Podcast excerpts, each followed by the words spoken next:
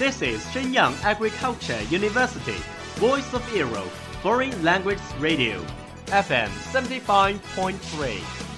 这里是沈阳农业大学时代之声外文广播，调频七十五点三兆赫。 Travel around the Western world, get through your English channels, broaden your horizon. Welcome to E. VOE.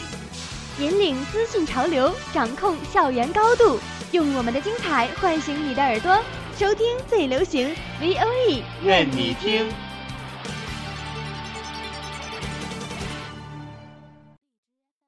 The United Nations has extended its staff benefits to all married gay couples, despite a campaign led by Russia against the measure. The most watched news anchor on American TV, Brian Williams, has now been suspended for six months without pay from NBC. A new NBC. dress by British retailer Roman Originals has attracted the world's attention. Do you know what happens in every corner of the world? Have you ever been in a discussion of those buzzwords? Follow us, a whole world will open to you. Welcome to What Does the World Say?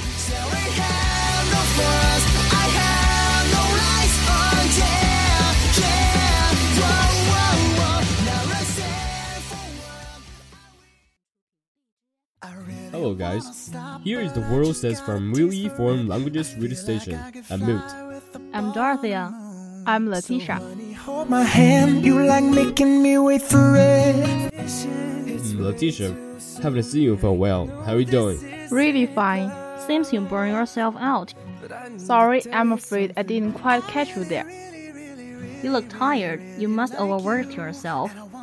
Yeah, I've been hating the books. Why have you been studying so hard? What worries me is my English. Your English is very good. Thank you. Sometimes I know every word in an expression, but I really don't know what the express implies. It's American slang. It's hard for you. Yeah, for most every foreign student of English, the learning of idioms is an important aspect of the master of present-day American English. Most Americans use idioms and slangs, especially when they talk to one another. Could stay alone, you and me and this temptation. Stepping up to the room. Oh, is there any difference from idioms and slangs? If you ask a native speaker, they will tell you the two main differences are first, an idiom is something about every native speaker of language will know, and a slang isn't. Mm, right. Slang is something that many native speakers won't understand. For example, the idiom is raining cats and dogs, which is mean it's raining really hard. You can ask any native speaker this, and she or he would know what it means. But if you ask what does they mean, it's a slang. Most people probably wouldn't know. It depends entirely upon who you ask. I see. What about another difference?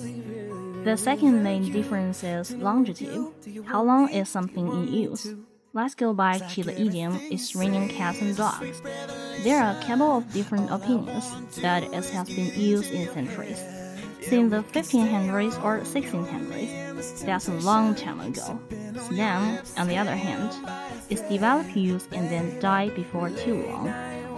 The point is some slangs might only be in use for one year or two before it's replaced with new slang, so if many maybe even most native speakers don't understand the slang, what's the deal?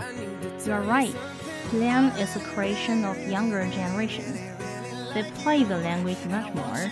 They create new way to use it and even create new words. Does that mean if I'm trying to understand people and they are teens or twenties and no slang, I probably laugh out in some conversations? Maybe a little bit. But relax, Tisha. American English is heavily idiomatic. Especially when they use slang, you shouldn't read about it. Yeah, maybe. Do you guys know any interesting idioms or slangs? I want to learn some more. I know some. Like there are two slangs, fleek and snatched. As Mew said, the old slang always be replaced by the new one, and snatch is perhaps replacing fleek. They have the same meaning, and that is really great, awesome, perfectly execution. It's a very positive way to describe something, and it can describe anything from your eyebrows to your clothes to something you're eating. Like your hair is on fleek or that cheeseburger is snatched. Are those sentences right? They are perfect. Do you guys know the top banana? I'm afraid I don't know. Um, it's similar to head honcho. In Big Cheese, the term top banana refers to the leader of a group or organization. Um, for example, our principal, Mr. Wang, is a top banana of our school. Top banana? That's interesting. Mm, So you see, if you don't understand this idiom, you will misunderstanding what the speaker's meaning. It's still necessary for our non-native speakers to learn the idioms and the slangs. Yeah, a foreigner coming to a country with some knowledge of its culture and some interest in its language is often welcome and helpful. Good master of language is of vital importance. You should learn to understand slang and try to use it in the right context conversation with Native American, thus opening doors to the friendly feelings on the part of both native and non-native speakers.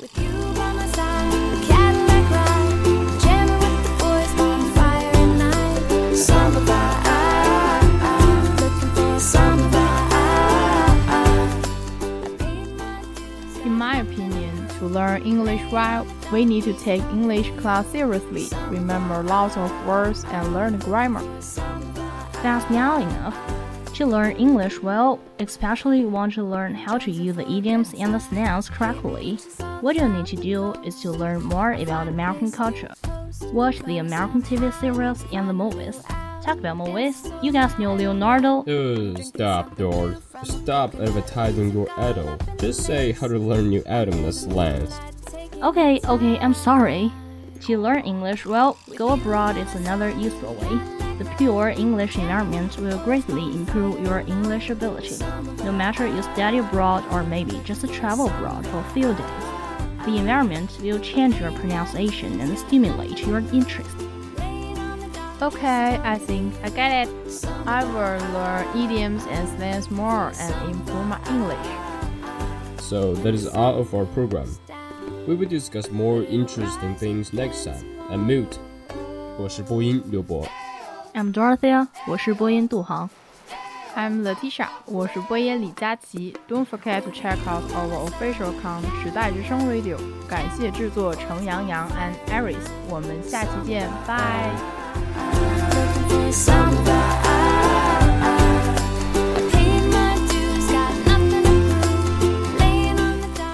That's all of today's program.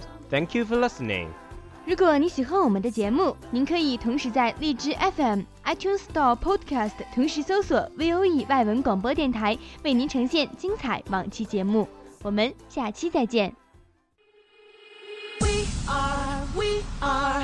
Not ordinary family, but we can all agree that we are close as close can be. Too close. So